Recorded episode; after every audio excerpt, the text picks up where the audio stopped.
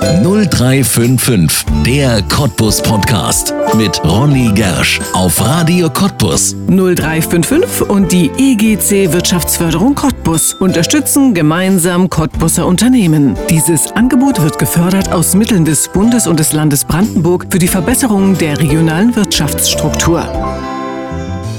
Wir sind geboren, um zu leben. Über 3000 Kinder hat sie auf die Welt geholt. Sie ist die bekannteste Hebamme der Lausitz, obwohl sie selbst am anderen Ende der Welt geboren wurde. Die ersten Augenblicke im Leben eines kleinen Menschen zu erleben, ist ihr größtes Glück. Ihr Temperament und die Wärme, die sie ausstrahlt, ihre Erfahrung und ihre helfende Hand, das alles wünschen sich werdende Lausitzer Mamas im Moment der Geburt ihrer Kinder.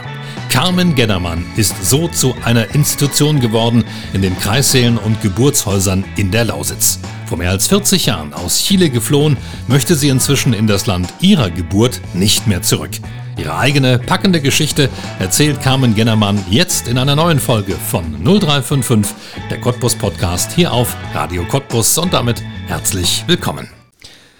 Carmen Gennermann, herzlich willkommen in 0355, dem Cottbus Podcast. Schön, dass du da bist. Danke, dass ihr mich eingeladen habt. Ja, sehr, sehr gern. Und wir haben ja eine kleine Unterzeile dieses Podcasts, die heißt da Menschen, die jeder kennt oder keiner kennt. Bei dir ist es so, dich kennen ganz viele Menschen, obwohl sie es vielleicht nicht mehr wissen, weil du warst bei ihrer Geburt dabei. Ja, das ist wahr. ja.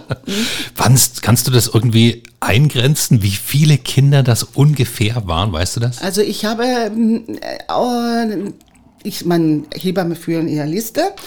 Und das letzte Mal, wo ich mal mein Bücherlein ausgefüllt habe, waren äh, 3100 noch was. 3000? Äh, ja, und jetzt kommen noch ein paar dazu. Also, ja. Ja, du bist nach wie vor aktiv. Wir haben gerade schon drüber gesprochen. Ja, Ja, du bist ja. schon fast 65, aber immer noch bei der Geburt dabei. Das lässt dich einfach nicht los. Nee, das geht nicht. Das geht nicht.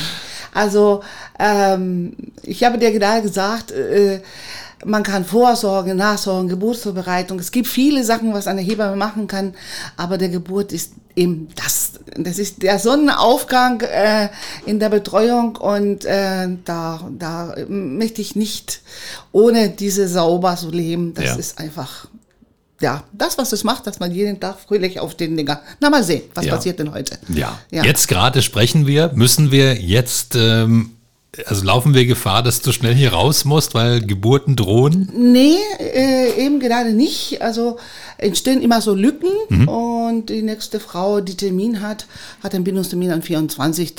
Und ich glaube nicht, dass Ah ja, jetzt. also da haben wir Ruhe. Bis Ja. dahin werden wir fertig sein. Ich hoffe es. ja. Ja, es sind also immer noch ähm, Frauen, die du betreust, die du vorher betreust, die du hinterher betreust und natürlich in diesem magischen Moment, wenn das Kind auf die Welt kommt. Was hat dich mal dazu gebracht? Es ist an sich eine lange Geschichte. Also als Jugendlichen an den Hebammenberuf habe ich nicht ernsthaft gedacht. Ähm, bei uns in Chile aber ist das so, dass du nach Leistung äh, an der Uni dich bewerben konntest damals. Und jetzt geht nach Geld, aber damals war nach Leistung. Und äh, ich war gut, aber als ich mein Abitur gemacht hatte, fehlte mir ein paar Punkten und äh, Medizin einzutreten. Und dann habe ich gedacht, gut, dann mache ich eben ähm, Hebamme, vorübergehend bis nächstes Jahr nochmal den Abitur ablege. Äh, und dann habe ich bei der Hebamme ähm, Studium beworben. Äh, in der Zeit habe ich meinen dann später den Ehemann kennengelernt und äh, mit ihnen angefangen in der Untergrund arbeiten gegen Pinochet, äh, bisschen mitwirken, so ganz kleine Sachen, es war nicht so wichtig. Ähm, und dann bin ich bei dem Studium geblieben.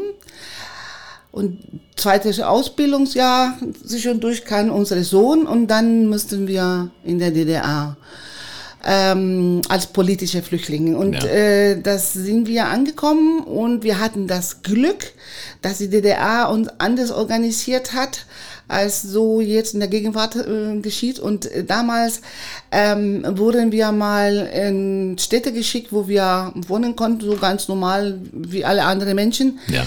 Und wir wurden nach Cottbus geschickt und wir hatten auch einen Arbeitsplatz bekommen und äh, als ich befragt wurde, was ich machen möchte, habe ich gedacht, ich würde auch meinen Beruf vielleicht weiter äh, üben wollen oder zumindest äh, in dem Bereich arbeiten. Und dann wurde ich in Kreisal geschickt. Und äh, es gab einen großen Not an Hebammen. Es Ja. waren sehr viele Kinder geboren. Äh, Über 2000 äh, wurden jedes Jahr geboren und äh, pro Schicht kamen fünf, sechs, acht, neun Kinder und ähm, wurde jede Hand äh, gebraucht und äh, da ich kein Deutsch verstanden habe, so nicht so richtig, äh, habe ich vieles gemacht, äh, habe die Frauen äh, mal die Hand gereicht und da habe ich irgendwas gebracht, was sie brauchten, das, was sie verstanden haben damals. Ja, und diese dankbare Blicke, diese, diese dankbare Glücke, da dachte ich, das ist was, da ist was. Und, äh, und da habe ich gedacht, jetzt will ich Hebamme werden. Wenn du helfen kannst, ohne dass du großartig der Sprache verstehst ähm, und trotzdem diese Dankbarkeit und dieses Gefühl, du hast was getan, dachte ich, auf das will ich nicht verzichten. Und dann habe ich dann das Glück gehabt, dass ich hier meinen Beruf wieder lernen konnte. Ja. Ja. Du hast in der DDR nochmal von vorne anfangen müssen, um das mal zeitlich einzuordnen. 1977 war das. Ja. Du bist zunächst nach Eisenhüttenstadt gekommen. Ja, damals, äh, wie heute noch, ne? Also alle Leute, die in das Land rein wollten, die sind in Eisenhüttenstadt gelandet. Ähm, ja, da war so, wir wurden alle äh, aufgenommen in ein Hotel, wohlgemerkt, ja. Das Beste, was Eisenhüttenstadt hatte, der Lunik Hotel. Und da wurden wir mal vom Ministerium des Inneren äh, betreut und, und wir wurden interviewt, was wir vorhatten, woher kommen und so weiter und so fort. Die Dokumenten wurde dann äh, praktisch überprüft, ob die echt waren und wurde beraten. Ja, und dann ist man in, in den Land reingelassen. Ja. Du musstest damals fliehen vor Pinochet. Damals hattet ihr in Chile ja eine ganz bewegte Zeit. Allende, kurz vorher noch Präsident, dann ermordet. Was war das für eine verrückte Zeit? Was hast du da für Erinnerungen dran? Der Allende-Zeit, der war verrückt und ich war jung. Ja. Ja, also äh, Allende kam 1970 an der Macht, da war ich gerade 13. Ähm, dann bin ich mit 14 äh, in der neunte Klasse gekommen. Und bei uns ist das erste achte ist die Primärschule und Sekundärschule ist erste vierte. Und da bin ich in diese Sekundärschule gekommen, genau als Allende die Macht übernommen hat. Und Ja. äh, und da gab's äh, Jugendbewegungen und dann man konnte so freiwillige Arbeitssatz gehen und es gab äh, einfach Demos und äh, Treffen und Workshops und, und meine Freundin war nämlich sehr äh, in der Richtung äh, äh, geprägt und die hat mich immer mitgenommen. Ja, ich habe, äh, es war Kind, ich, war, ich fand das interessant und äh, das hat mich bewegt. Ähm, Ich lebte mit meiner Mama alleine. Meine Mama war ähm, an sich sehr politisch, aber vom Bauch aus. Also und sie bewegte sich nach ihrem Gefühl, was für sie und ihre Tochter gut ist. Ähm, und deswegen gab es so keine große politische Erziehung, aber meine Freundin. Ja, und die hat mir Bücher und äh, was weiß ich, äh, Engels und Nietzsche und was weiß ich, so alles, was sie in der Hand gedrückt hat. Und ähm, ja, und das hat mich dann geprägt. Und äh, natürlich habe ich mich für die Seite von Allende geschlagen. Äh, ja, und dann sind wir einen Tag in der Schule gekommen, frühen Morgen. An den Tag sollten die Studenten oder die Schüler, die gegen Allende waren, sollte streiten. Und wir natürlich haben gesagt, nee, wir kommen in der Schule. Und wir waren acht, die in den Tag in meine Klasse gekommen sind. Ja, und dann äh, war alles so erstaunlich ruhig. Und dann kam die Direktorin der Schule, die ging wirklich Klassenzimmer für Klassenzimmer, Kinder alle auf den Hof, ich muss mit euch reden, alle auf den Hof. Und wir, nö, wir bleiben. Und ich muss mit euch reden. Und dann hat er gesagt, bitte, bitte, bitte, ohne Diskussion, geht nach Hause. Es ist etwas in Argen und ähm, geht nach Hause, es kann gefährlich werden. Bitte geht nach Hause, wir schließen. Egal wie er denkt, wir schließen. Ja, wir sind rausgegangen und natürlich dachte ich, ach, gehst du in der Stadt gucken? Ja, und das, ich bin eine Straße im Zug weitergelaufen und da hat man schon die Panzerwagen gesehen ah. und die Soldaten. Und ich, ähm, ich hatte unterwegs Freunde getroffen, ein Kumpel sagt, ey Leute, das sieht ja nicht gut aus, komm, wir müssen hier weg. Ja. Naja, und dann, wir kommen hier nach Hause, man musste mit dem Bus fahren. Und ein Bus hat gehalten, hat gesagt, ich fahre in der Richtung, der bewegte sich meinetwegen Richtung Sachsendorf, aber der wollte nach Neuschmelwitz ungefähr. Mhm. mhm. Und ich musste dann nach Neuschmelwitz, sage ich, nehmen Sie mich mit, da komm rein. Und äh, dann bin ich in den Bus gesungen, der hat Leute rausgelassen, der hat das freiwillig gemacht, der ja. hat Leute rausgelassen, damit sie sicher nach Hause kommen. In dem Bus habe ich die letztere von der Jende gehört. Hatte niemals gedacht, dass er so eine Geschichte geht. Ja, und irgendwann mal äh, fährt er in der Richtung, wo ich wohnte, aber kurz davor hat er angehalten und dann, äh, meine Mama kam mir schon entgegen, wir sind nach Hause gegangen und äh, zwei Stunden nachdem ich nach Hause kam, dann hat man die, ähm, das Regierungshaus bombardiert. Hm. Und äh, zwei Stunden später kam der erste Aufruf von der Junta. Äh, äh in dem Moment dachte man, ach na ja, das wird hier ein paar Tage gehen und dann ja. ist es vorbei. Aber das war nicht vorbei. Das wurde immer schlimmer, also wurde immer ernsthafter. Da hat man immer mehr und mehr mitgekriegt, wie diese ähm, wie diese äh, militäre, militärische Regierung sich dann immer mehr oder mehr, mehr befestigt hat und äh, alles organisiert hat und uns praktisch zu überwachen und man durfte niemals sagen, was man dachte und wir sind sechs Wochen nach dem Putsch wieder zur Schule gekommen. Mhm. Da haben wir gemerkt, es fehlt ein Schulkameraden, es fehlt ein Lehrer. Ähm, ja, dann haben wir dieses Jahr, also im September, war der Putsch, im November waren wir in der Schule, Dezember ist bei uns immer Schluss. Ja. Wir haben immer zweieinhalb Monaten Ferien. Ja, ähm, ja und dann ging das Jahr mehr schlecht als recht zu Ende. Und ja, drauf war die Abiturvorbereitung, Abiturjahr und dann haben wir mit meiner Freundin dann das Beste drauf gemacht. Da hat man angefangen, so nach Zeichen zu gucken, wer denkt so wie du, wo kommt da vielleicht ein hm. gleiches Zeichen, dass der in der gleiche Richtung geht und ähm, ja, und dann haben wir unser Abitur gemacht. Äh, meine Freundin war die Beste der Schule und die hat Medizin sofort ja, das war erster Platz, sag, wir nehmen sie. Und ähm, ich bin dann in der gleiche Uni, in den gleichen Campus wie sie gegangen.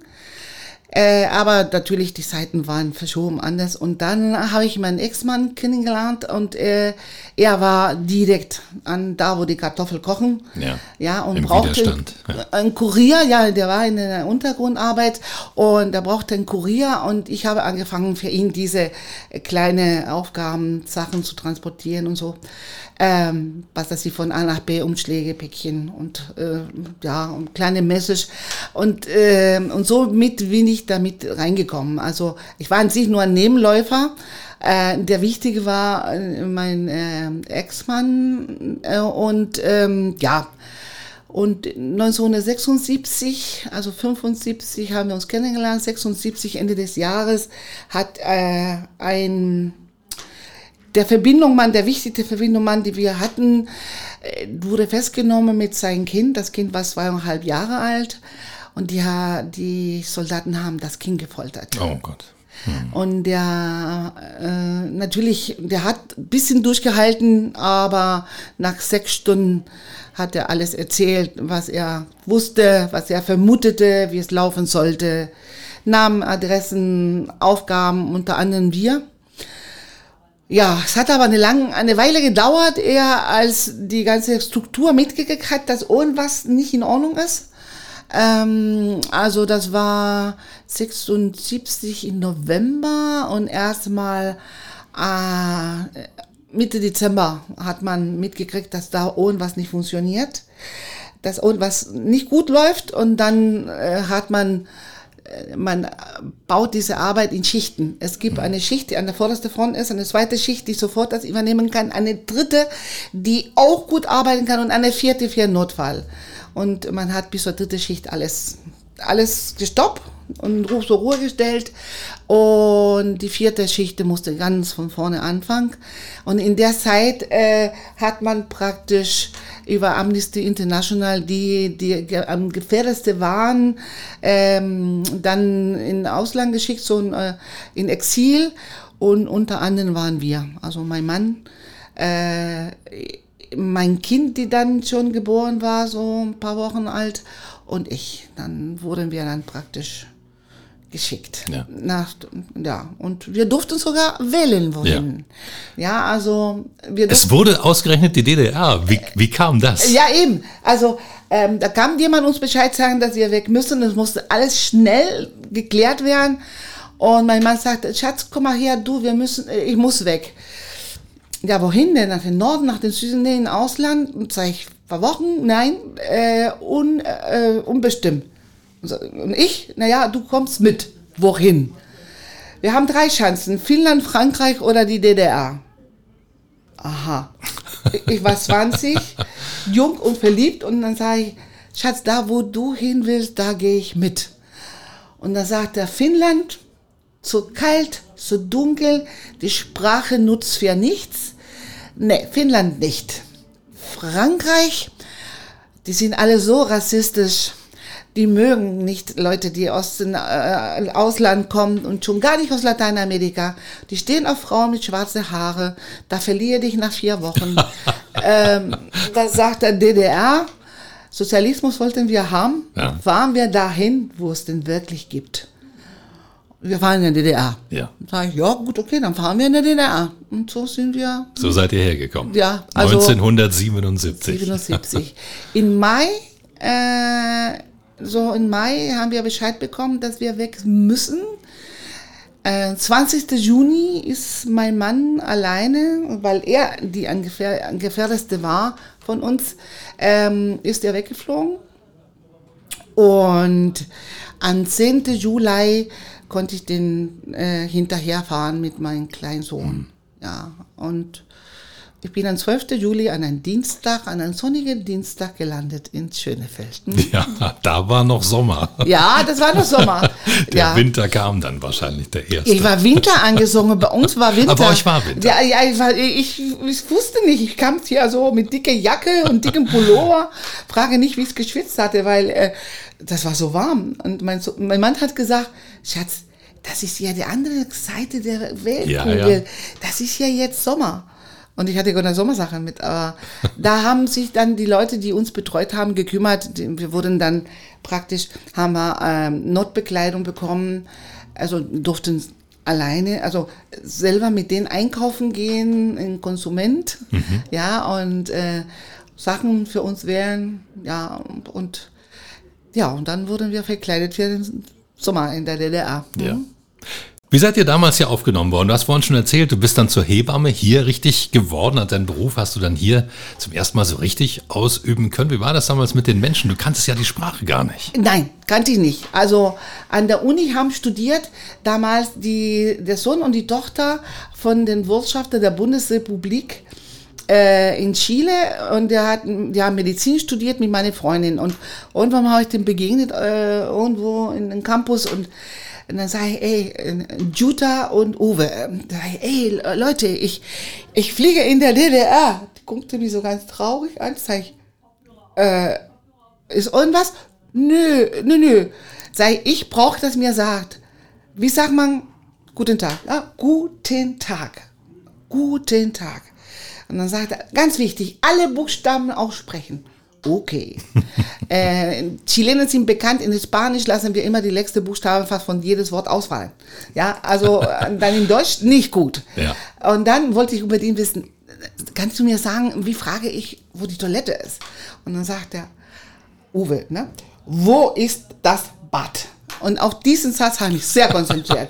wo ist das Bad? Natürlich völlig falsch, aber e- egal. Also, guten Tag, wo ist das Bad? Und dann hat die Jutta gesagt, äh, ganz wichtig, danke.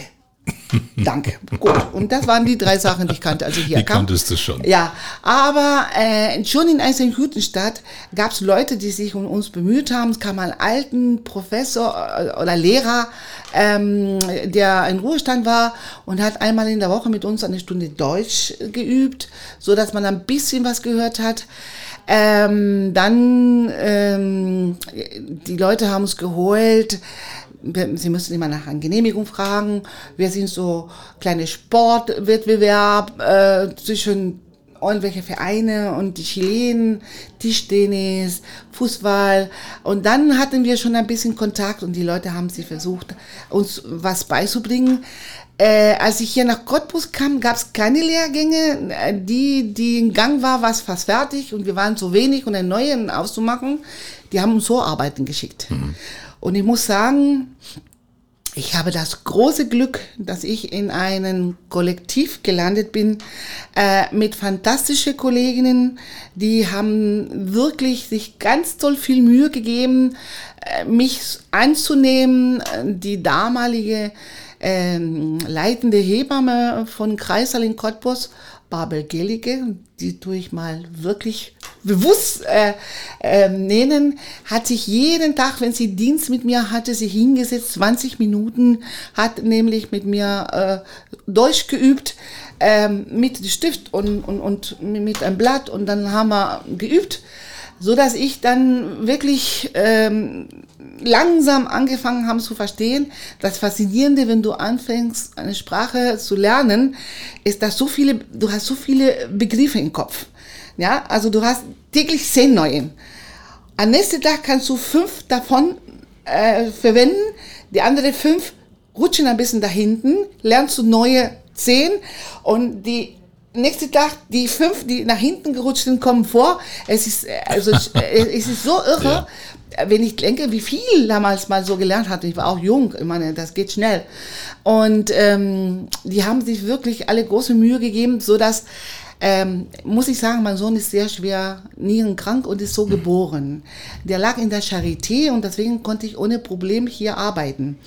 Ähm, und ähm, der wurde so am 13. Juli wurde schon in der Charité aufgenommen und am 13. November wurde er entlassen und natürlich war ich dann zu Hause mit meinem Kind und dann konnte ich dann nicht mehr so arbeiten. Aber als er nach Hause kam, konnte ich zumindest äh, mich durchkämpfen bei den, äh, bei den Ärzten, ja. weil ich musste ständig mit denen zum Arzt. Und der landete im Krankenhaus eine Woche und dann konnte ich diese Woche arbeiten, war im Krankenhaus, ja, war wie zu Hause. Äh, dann war wieder zu Hause und dann musste ich zu Hause bleiben. Dann war wieder zehn Tage im Krankenhaus, dann war ich auch wieder arbeiten. Und so ging das bis Januar. Und ab Januar war ich stabiler und blieb da ganz zu Hause und dann konnte ich natürlich nicht arbeiten gehen. Ähm, und dann war ich zu Hause mit ihm. Ähm, 78 in Oktober wurde er krippenfähig, dann konnte ich wieder mhm. arbeiten gehen. Und 79, also 78 hat schon eine Hebammenschule hier angefangen. Und 79 konnte ich dann hier praktisch meine Ausbildung als Hebamme in Erwachsene-Qualifizierung ähm, aufnehmen. Und dann bin ich 1981 hier in Cottbus in der Medizinischen Akademie Hebamme geworden. Ja. ja, und meine Kollegen haben mich alle diese Zeit super unterstützt. Die waren ganz toll. Also die Nachbarn im Haus, wir wohnten erstmal unter Chilenen, aber dann äh, wurde der Wohnung so klein, weil mein Sohn kam aus dem Krankenhaus, haben eine größere Wohnung bekommen bei einer Familie, die dann nach Berlin gegangen ist von Chilenen und da wohnten schon deutsche Familien mit uns, ja, die auch sich äh, große Mühe gegeben haben, mit uns äh, so kommunizieren, uns zu integrieren und zu erzählen, wie das so ist mit äh, Arbeiteinsatz einmal im Monat, damit alles sauber und ordentlich bleibt. So und, Botnik. Ja, ja und ähm, dann wurde äh, von der Uni und äh, Kraftwerk Genschwalde und ähm, immer so ähm, gab es Leute von der FDJ logischerweise damals, die praktisch für diese ähm, öffentliche Arbeit zuständig waren, die zu uns rangetreten sind und uns geholfen haben mit Soli-Veranstaltungen. Ähm, uns wurde gesagt, so Leute, würde gut, wenn ihr nach außen geht, wenn ihr jemanden habt, die singt, dann macht Musik oder Tanz oder wir hatten eine Tanzgruppe. Die Jungs haben Fußball, Fußball gespielt, die waren damals alle jung und schlank.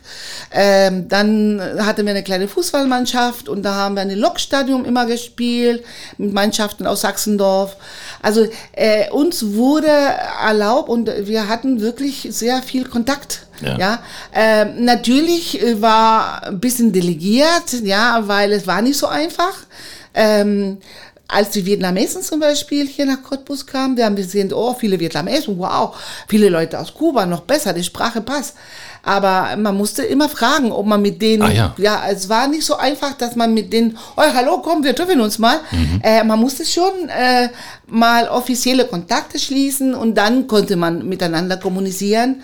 Ähm, ja, und äh, das war aber wirklich äh, von uns, äh, also wurde uns empfohlen und wir haben es gerne gemacht. Ja, dass wir in Kontakt kamen mit den Leuten. Und dadurch, dass wir äh, in den Wohnort wohnten, wir waren nicht in einem Studentenheim oder irgendwas, äh, wir waren direkt in Wohnungen, in Blöcke, wo andere Familien wohnten. Da war für uns äh, dieses Zusammenkommen nicht schwer. Also Integration war drin.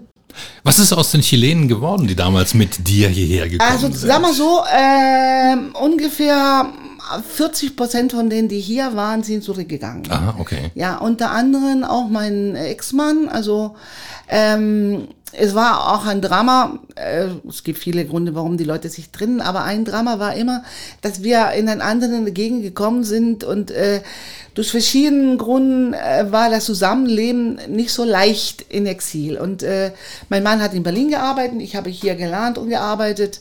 Ähm, kam unsere Tochter, Tochter zur Welt und ähm, wir haben uns auseinandergelebt und wann ging es nicht mehr. Wir haben uns getrennt und er hat sich entschieden, nach Chile zurückzugehen. Und er ist 1987 nach Chile zurückgegangen, äh, zuerst in der Untergrundarbeit. Und dann, ähm, so wie er, sind ungefähr 40 Prozent der Chilenen nach äh, äh, Chile zurückgegangen. Ein ähm, paar anderen Chilenen äh, haben sich bewegt in Richtung andere Städte. Berlin war ein begehrten Ort für die Chilenen. Äh, Dresden, Leipzig. Ja, also da sind sie ein paar, also die meisten sind irgendwie nach Berlin gegangen. Ähm, ja, und 1989 kam die Wende. Ja, und das hat uns ein bisschen zerstreut. Auch Ja. hier, äh, wir wohnten alle so überwiegend in Sachsendorf. Aber dann äh, konnten wir so woanders wohnen und dann sind welche nach Sando gegangen, welche nach Schmelwitz gegangen. Also wir haben uns ein bisschen zerstreut, auch in der Stadt. Äh, wir waren sehr bemüht, unsere Arbeitsplätze zu behalten. Ja, also daraufhin äh, musste man sich konzentrieren auf den kleinen Kreis der Familie. Mittlerweile die junge Generation war schon mit Deutschen verheiratet. Ja, da kamen die gemischte Familien. Ähm, und das war, wir haben so ein kleines bisschen ähm, auseinandergelebt. Und dann sind wir äh, wieder zusammengerückt, so ähm, es hat eine lange gedauert, dass er, als wir uns wieder getroffen haben, 2010 hatten wir diese ganz tolle Erdbeben in Chile, diese Ja. und da haben wir uns alle zusammengetan, weil jeder hatte irgendwelche Opfer in der Familie. Ja. Und da haben wir gesagt, jetzt müssen wir was tun. Ja, und da haben wir einen Verein gegründet. Ja, das war der richtige Weg. Und damit sind wir alle ein bisschen zusammengerückt. Da haben wir unsere Kinder mitgenommen. Ähm, ja, und haben wir dann für die Opfer von diesen Erdbeben gearbeitet. Der Arbeit ist geblieben. Jetzt zur Zeit arbeiten wir äh, für ähm, die Opfer der, äh, also nicht Opfer, aber wir hatten so eine soziale Aufbruch, der war 2019, am 18. Oktober hat bei uns angefangen. Äh, Das hat wirklich sehr viel in Bewegung gebracht. Ähm, Es ist vieles durcheinander gekommen. Ähm, man hat fast geschafft, dass der Präsident, der an der Macht noch ist, leider, ähm, fast würde er gegangen worden, aber nur fast. Ähm, damit waren viele Familien arbeitslos und so weiter und dann kam Corona und da war der Drama, weil die Leute sind zu Hause geblieben, erstmal ein bisschen ratlos und dann gab's bei uns ist nicht so wie hier, du kriegst so viel Prozent, wenn du zu Hause bleibst und es gab keine Hilfe nicht. Und dann kamen die Hilferufe, ne? also wir haben nichts, wir hungern. Und wir haben angefangen von hier aus unsere Suppenküchen zu unterstützen, also ähm, da wurden Suppenküchen organisiert und äh, da ist 40 Prozent der Chilenen zurückgegangen sind, ähm, haben wir durch unsere Leute, die wir in Chile kennen, die haben gesagt, du, da wo ich wohne, gibt es eine Suppenküche, was weiß ich, für alleinstehende Mütter und die brauchen Geld. Dann äh, haben wir gezielt in der Richtung äh, geholfen, Ja. ne? damit die Leute was zu essen haben. Ja. Du bist ziemlich bekannt geworden hier in der Zeit, in der du in Deutschland warst. Gab es für dich jemals so den Gedanken, ich gehe wieder zurück oder warst du seit 77 angekommen? Äh, nee, ich war nicht angekommen. Also ich habe jahrelang äh, auf meinen Koffer, Koffer gelebt. Also meine Koffer waren im Kleiderschrank eingepackt, aber der Kleiderschrank war nicht eingeräumt. Mhm. Ich habe auch nie Blumen gekauft und nicht Pflanzen gehabt, weil ich dachte, wozu denn? Ich gehe, vielleicht muss ich nächste Woche. Ja. Ja, also keine Tiere. Warum? Was mache ich denn, wenn ich nach Chile Ja. wieder äh, zurück kann? Und ähm, ich glaube, ich habe gute acht Jahre so gewohnt. Aha. Ja, also unter dem Motto, ich, nächste Woche, Ja. nächstes Jahr, ja. Ähm, aber irgendwann mal äh, war mir klar, aha, so schnell geht das nicht. Äh, und dann habe ich mich eingelassen, dass ich auch hier bleibe. Habe auch lange geglaubt, dass ich mit meiner Familie nicht mehr ordentlich kommunizieren kann. Ich musste immer über eine Brücke schreiben. Es war nicht gut, wenn man auch ein sozialistisches Land Post bekommen hat in Chile. Also ich konnte von hier keine direkte Briefe schicken. Ja. Meine Brücke war in Rom, äh, organisiert durch unseren äh, Jugendverband. Äh, und dann, ähm, die haben die Briefe nach Chile weitergeleitet. Und die Briefe von Chile kamen nach Rom und die haben wir dann uns weitergeleitet. Und ähm, da habe ich gedacht, ich sehe meine Freundin nie wieder. Ne? Und dann kam die Wende und dann ähm, war das so, dass ich gedacht hatte, gut, okay, äh, vielleicht gibt's ein Wiedersehen. Und das letzte Mal war ich in Chile 1994. Aber in der Tat, 1991 ähm, habe ich für mich festgestellt, ich, ich werde nicht zurückkehren. Nein. Ja, also ich hatte meinen Beruf hier gelernt. Es wurde sehr schwer in Chile eine Zulassung bekommen, an einem Beruf zu arbeiten. Hier hab, kann ich arbeiten so wie jeder anderen. Ähm, und dann war das so, meine Mama ist gestorben. Und ich habe erfahren, dass meine Mutter gestorben war. Ähm, ungefähr 20 Tage nachdem sie gestorben ist, aber lag sie schon unter die Erde und ich hatte keine, also keine Chance, ja, überhaupt vorher was zu wissen. Ähm, ich war schon mit meinem deutschen Mann verheiratet. Äh, wir hatten unseren Sohn und äh, damit eine Familie. Er hat eine Mutter, einen Vater und ähm, da habe ich gedacht, du machst das jetzt durch und das ist grausam genug, nicht dabei zu sein, wenn deine Mutter stirbt. Wenn du aber nach Chile gehst und deinen Mann mitschleppst, eines Tages kann ihn denn das zutreffen. Willst du denn das zumuten, dass er das durchmacht? Äh, und du hast das schon durchgemacht? Das ist unfair. Du weißt, wie schwer das ist. Man kann Chile besuchen. Und dann habe ich gedacht, gut, okay, dann bleiben wir hier. Und äh, dann sind wir hier bei der Familie und so weiter. Und äh, man kann Chile besuchen. Und 1994 war ich das erste Mal, nach 17 Jahren war ich da. Ja. Und habe ich Chile wieder gesehen. Und das war nicht mehr der Chile, den ich kannte. Hat sich vieles geändert. Ähm, die Diktatur von Pinochet hat ähm, dann Spuren hinterlassen. Ähm, viele Leute tot, viele Leute verschwunden, ähm, viele Wunden in den Familien. Ähm, aber auch so ein System, so sehr rigourös, so wie das so ist, wo Militärdiktatur sind. Ähm, ich habe lange gebraucht, in Chile nicht zu suchen, wenn ich einen Polizist auf die Straße gesehen Ja. habe. Also war, als ich kam damals, die hatten noch äh, Maschinengewehr getragen, äh, Flughafen und so, die sind so rumgegangen mit Maschinengewehr in den Zeiten, wo hier es noch nicht gab. Und ähm, da war ich immer so, oh, oh was ist das? Ähm, aber naja, auch in dieser Zeit, weil so wie hier Veränderungen gab, gab es in Lateinamerika auch. Auch in dieser Zeit hat sich einiges geändert. Ne? Pinochet war weg. Ähm, und ähm, ja, es äh, hat alles eine kapitalistische Richtung übernommen, die äh, in Ländern so wie bei uns, da spürst du die andere Seite. Hier spürt man, Ja, ah, das ja. Aufbrechen geht gut und, und da spürst du die Ausbeutung. Ne? Also, äh, und dann hat man gesehen, wie die Leute immer mehr ausgebeutet sind. Die, sind, die sahen immer kränker aus, wenn wir hingefahren sind. Ich bin alle zwei Jahre am Anfang gefahren, alle drei. Zum Schluss fast jedes Jahr, weil meine Familie war auch alt und ich wollte die wiedersehen. Ähm, hast du richtig gesehen, wie sie krank aussahen, so, so total ausgebeutet. Jeder hatte drei verschiedene Jobs und äh, die Kinder sind auch arbeiten gegangen. Das war bei uns in Chile ganz normal. Äh, ich, ich weiß noch, meine Tochter war zwölf, als wir das erste Mal dahin gegangen sind oder dahin geflogen sind und ähm, wir saßen in dem Auto bei meiner Freundin, ich gucke sie an und ich sehe, wie sie an mir vorbeiguckt mit solche große, große runden Augen, die flicken voraus. War abends dunkel und sage ich, Idala, was ist los? Mama, ein Kind, der will dir was verkaufen. Und ich drehe mich um, das war so ein kleiner Junge, der hat an einem Autofenster gesagt, dass er uns was verkaufen wollte. Sag ich, ja, und? Ich meine, für mich war das schon Normal, bekannt. ja. Ich, äh, und dann sagt sie, Mama, das ist ein Kind. Sag ich, ja. Mama, der verkauft und es ist dunkel. Sag ich, ja, hast du recht, es ist nicht normal. Ja.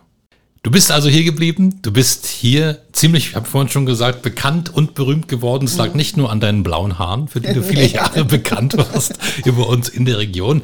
Du hast, ähm, ja, du hast nachhaltig bei Frauen einen Eindruck hinterlassen. Und wenn man dich so reden hört, wir können dich ja im Radio nicht sehen, also ich kann dich sehen, aber unsere Hörer nicht, dann strahlst du so eine unglaubliche Wärme aus. War es das vielleicht, was dich so, ähm, ja, so dicht an die Frauen gebracht hat und so? Ähm, nee, oder vielleicht, ich weiß es nicht.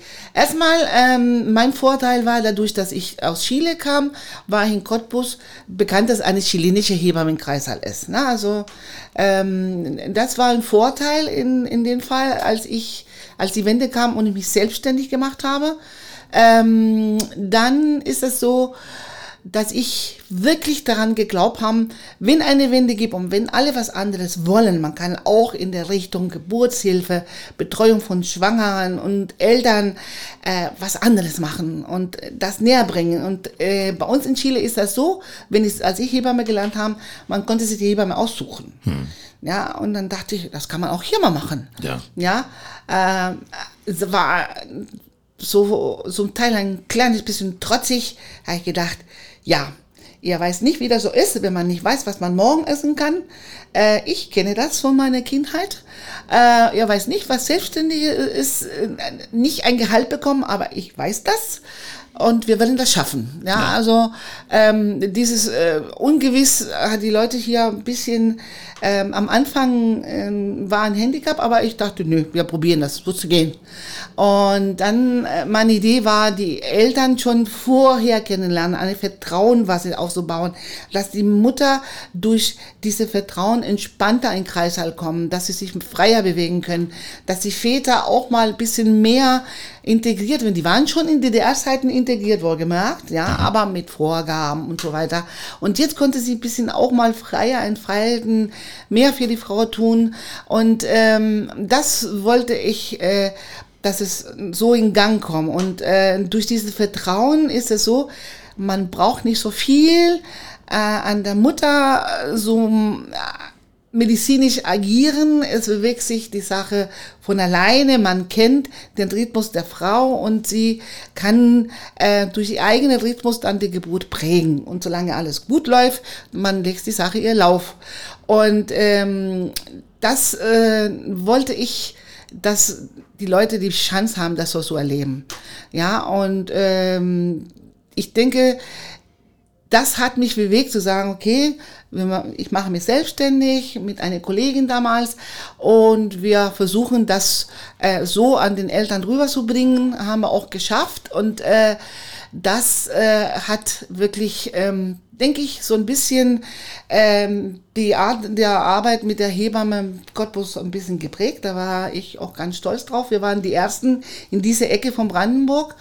Und äh, was es, ähm, was ich so, ich glaube, es gab so einen, einen, einen Geburtshelfer, der Friedrich Le Boyer, der hat gesagt, ähm, wenn die Kinder mit Wärme äh, und Geborgenheit geboren werden, wenn der Körperkontakt und äh, der Streicheleinheiten, also das Kind anfassen, gleich nach der Geburt die Eltern, nicht der Hebamme mit den Ja. Handschuhen. Ja, ähm, das bildet Selbstvertrauen und ein Kind mit Selbstvertrauen hat Rückgrat und das sind ja starke Menschen für die Zukunft. Ja. Ja, und dann, äh, ich habe fest dran geglaubt, ich dachte, die Kinder, die ich auf die Welt bringe, die, sind, die werden anders sein, die werden besser gewappnet sein für das, was denen auf zukommt. Ja, und ähm, ich denke, äh, wir haben so ein, einiges in der Richtung geschafft damals. Ja. Aber wir hatten keine Ahnung. Also mit meinen Kollegen, wir sind in kaltes Wasser gesprungen. Ja, also wir waren Hebammen, äh, wir hatten ein bisschen Berufserfahrung und den Rest haben wir auf dem Weg aufgebaut. Die Geburtsvorbereitung hat eine große Rolle gespielt, ähm, die Betreuung der Schwangeren vorher, ja, auch nachher die Familie prägen, mit den ersten Schritten mit dem Kind und das dran gewöhnen, ja, diese kleine Bewegung, die man am Anfang hat, zu überwältigen ähm, oder zu bewältigen und äh, natürlich äh, für mich das Sauber der Geburt. Also diese diese Stunden in Kreisheil, ja, gekrönt durch die Geburt des Kindes, äh, ja, also wenn die Mutter mal ihr Kind hochnimmt und diese lächeln, denke ich immer, ja, dann lohnt sich jede Nacht, die eine Hebamme wach bleibt und ja. ein Baby zu begleiten. Ja. Hast du den schönsten Beruf der Welt aus deiner Sicht? Ich denke schon, aber ja. denken auch viele. Ne? äh, ich denke, ich habe schon den schönsten Beruf der Welt. Und ich denke, dass man ähm, in jedem Kind ein bisschen was gibt von sich selbst, äh, dass viele Eltern doch ein bisschen von der Hebamme mitnehmen. Äh, ich hatte ein vietnamesisches Ehepaar im Bund und äh, meine Kollegen, die mit mir gearbeitet hat, äh, die war bekannt, weil sie ganz ruhig und besonnen war. Und sie hat ein Lächeln, wenn sie lacht, sieht aus, als wenn die Sonne aufgeht. Und aber sie, sie ist, sie war immer sehr ruhig. Und ähm, diese vietnamesischen Eltern haben zu mir gesagt, Frau Gendermann, wir sind ganz froh, dass Sie uns entbinden. Sag ja, wieso? Weil sie haben ein bisschen mehr Temperament. und meine Frau und ich, wir sind von Natur aus sehr ruhig. Ihre Kollegin auch. Wir dachten drei ruhigen, da wird das Kind eine Schlaftablette. Aber jetzt, wo sie dabei sind, wir haben eine kleine Chance, dass unsere Kinder ein bisschen lebhafter wird. Das ist aber süß. Weil in Vietnam sagt man, das Kind nimmt ein bisschen von den Charakter der Person, die ihn auf die Welt bringt. Ja, Tatsache. Ja? Ist das so? Äh, äh, ist das so? Nee, glaube ich nicht. Äh, glaube ich nicht. Aber ähm, die haben dran geglaubt. Und ich fand das so geschmeichelhaft, so, wie sie das gesagt haben. Ich habe mich gefreut, dass sie das so dargestellt haben.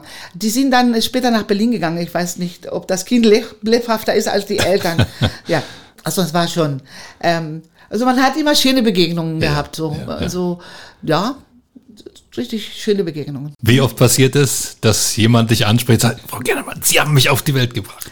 In der letzten Zeit nicht selten. Nicht, ja? Ja, in ja. der letzten Zeit nicht selten. Und ich habe auch äh, Paare, die sich getroffen haben im Verlauf ihres Lebens und beide ja, ähm, habe ich auf die Welt gebracht. Wurde sogar bei einer Eheschließung ähm, von der Standesbeamtin erwähnt. Guck ja, an. der schon von Geburt an Gemeinsamkeiten gab. Und äh, das erste Gemeinsam, was sie hatten, war die Hebamme. Und ich fand das so, so richtig süß, dachte, ach ja. Also äh, es ist äh, nicht selten, also dass äh, dann mittlerweile ja, und sie haben mich auch aus die Welt gebracht. Oder Carmen, du hast mich entbunden. Und manchmal erkenne ich sogar meine Kinder. Ja? Ja, manchmal, weil ich die Eltern kenne und ich ah, sehe, ja. die sind in der Nähe, dann erkenne ich meine Kinder und ich gucke und denke, oh, mein Gott, die hast du auch auf die Welt gebracht. Ja, ja, und das ist staunend, wenn du siehst, die sind schon Erwachsene, ne? Das sind schon gestandene Menschen, ja. manche, ne? Also, äh, puh, denkst du, ja, mein Gott, so lange bist du schon Hebamme. Ja, daran sieht man, wie die Zeit vergeht. 65 ja. bist du jetzt noch nicht ganz. Denkst du ans Aufhören irgendwann? Mm, also an Aufhören nicht. Irgendwann mal vor sieben, acht Jahre gesagt, mein Traum wäre, ein Kind zu entbinden, um die Ecke zu gehen, Unfall und tot zu sein. äh, ja. Nee, ein bisschen grausam, will ich nicht jetzt so. Ähm, aber ich denke, also drei, vier Jahren, wenn die Gesundheit mitmacht, würde ich gerne noch äh, Geburten begleiten, ähm, weil ich mich nicht vorstellen, auf der saubere Geburt zu verzichten. Ja, ähm, und ich habe schon gesagt, na ja, vielleicht nicht mehr so viele. Es gab Zeiten, das waren fast 20 Geburten im Monat. Ja, aber äh, nicht mehr so viele. Aber die Kinder, die schon entbunden haben und die Frauen, die schon bei mir entbunden haben, für den da zu sein und ähm, äh, ja, und irgendwann mal vielleicht ruhiger treten, noch ein bisschen Vor- und Nachsorge machen. Ja, und dann mal sehen, was das Leben so alles so bringt. Äh, ist voller Spannungen. Ja. Ja, also ähm, der Hans Rührmann, heißt der so, der von das Feuersandwohle ja, wurde Rührmann, ja. interviewt, als er 90 Jahre alt geworden ist. Und diese Interview habe ich mir angeguckt. Und am Ende sagt der, äh, der ähm, ähm, Journalist, ihn Ja. interviewt hat, ähm, sagt, Herr Rührmann, jetzt sind Sie 90 Jahre alt. Was würden Sie jetzt die neue Generation auf den Weg geben? Und der guckt in die Kamera und dann sagt er, werden Sie alt. Es lohnt sich. Und ich muss ehrlich sagen, es lohnt sich wirklich.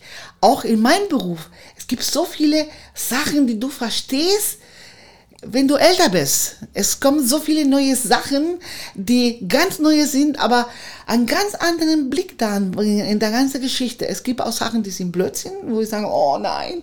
Ja, aber es gibt anderen, die sind wirklich äh, interessant und wichtig. Und ich denke, boah, also man kann noch so viel machen, das gibt noch so viel zu tun. Äh, ja, und ich, äh, solange mein Verstand und meine Gesundheit mitmacht, möchte ich dabei sein. Also. Ja. Dann wünschen wir uns alle, dass das noch ganz, ganz lange so ist. Vielen Dank, dass du da warst, deine Geschichte erzählt hast hier bei uns in 0355, dem Pod Cottbus Podcast und dann natürlich für die nächsten Geburten und die, alle anderen, die danach folgen, natürlich auch. Alles gut. Ich bedanke mich auch. Dankeschön. Danke. Das war 0355, der Cottbus Podcast und du kannst diesen Podcast abonnieren, um keine Folge zu verpassen. Auf 0355.de findest du alle Links zu iTunes, sämtlichen Android-Apps, zu Spotify und auch zu Soundcloud oder du hörst uns als Radioshow hier auf Radio Cottbus jeden Sonntag von 10 bis 12 und immer montags ab 20 Uhr in der Wiederholung. Mein Name ist Ronne Gersch. Ich bedanke mich auch diesmal fürs Zuhören. Bis zum nächsten Mal.